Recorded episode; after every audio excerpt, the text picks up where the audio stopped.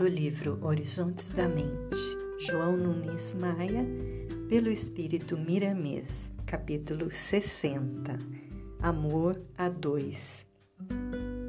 O amor é assunto sagrado para os homens, tanto quanto é o instinto de vida para os animais e a lei para as coisas que nos servem.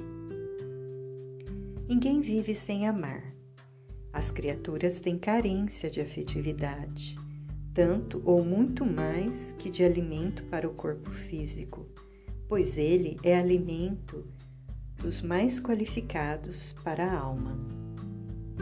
No entanto, as suas divisões são inúmeras, de acordo com as necessidades. Aqui tratamos mais acentuadamente do amor a dois é justo que esse amor seja um pouco diferente do amor aos enfermos, do amor aos parentes, do amor à terra, do amor às plantas e do amor aos animais, e assim sucessivamente. No amor a dois, tem que existir um pouco de egoísmo, mas aquele tão fraco que perde seu significado comum porque cede um pouco para o dever. Assemelha-se, nesse caso, à água para matar a sede. Quente é insuportável. Solidificada não serve. Fria é inadequada. No amor a dois, tem de haver um pouco de ciúme.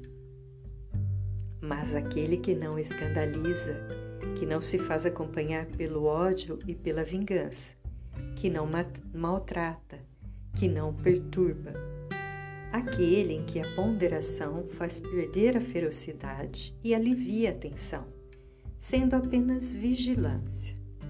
Ele é como todos os alimentos, com excesso faz-nos mal. Todos os venenos são medicamentos, muitas vezes indispensáveis, dependendo da dosagem em que se toma. Não pode existir amor no lar quando os dois não querem amor e terminou o interesse de um pelo outro.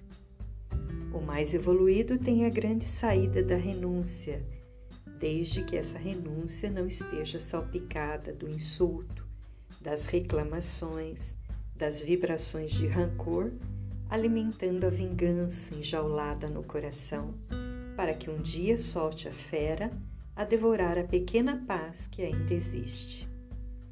Essa renúncia também passa a perder o seu nome sagrado e toma a forma de egoísmo prepotente. É bom que nos certifiquemos de uma coisa: estamos encarnados e desencarnados, viajando na Terra, fazendo um curso nela. E ainda não é tempo de gozarmos a felicidade que, por enquanto, não construímos poderás encontrar em tua esposa uma inimiga do passado, pessoa a quem deves bastante ou por quem tenha sido prejudicado. Reunidos como cônjuges em um lar, é a melhor oportunidade de saudares as dívidas, tranquilizando as consciências. O teu dever é fazer a tua parte. Sendo amado ou não, ama com sinceridade. Se o teu amor está mal interpretado pela tua companheira, modifica-o de modo a agradá-la. Ele é qual o líquido que toma a forma da vasilha.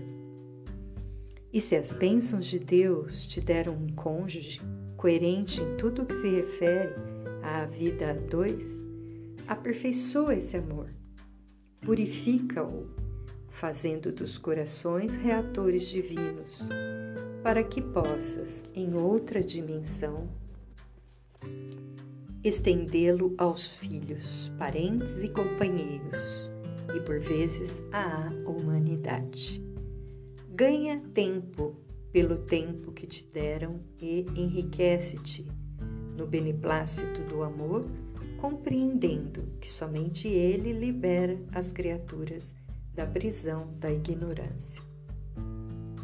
Não exijas compreensão da pessoa que vive contigo. Empresta a tua. Em todos os lances da vida, o exemplo é nota harmoniosa em qualquer instrumento humano. Ser útil à pessoa que amas, sem quereres anunciar teus feitos, procurando gratidão. Isso é troca que não condiz com a caridade. Não tem paciência de trabalhar em silêncio em favor dos outros, principalmente de quem te pertence pelo amor. Nada que se faz fica escondido. No entanto, se tilintar o gasofilácio da vaidade, poderás perder o teu trabalho valioso, porque desfiguras a dignidade da beneficência. Se ainda temes fazer o bem sem que os outros saibam, é porque não confias nos preceitos do Mestre, nas leis de Deus. Tem fé, meu filho, alimenta a confiança e nunca percas a alegria de ser útil, principalmente àqueles que vivem contigo. O amor a dois, quando correspondido e firmado pelo tempo, é a porta pelo qual poderemos entrar para a verdadeira felicidade do futuro. É Ele que carimba o nosso amor para a universalidade. Sendo amado ou não, ama com sinceridade.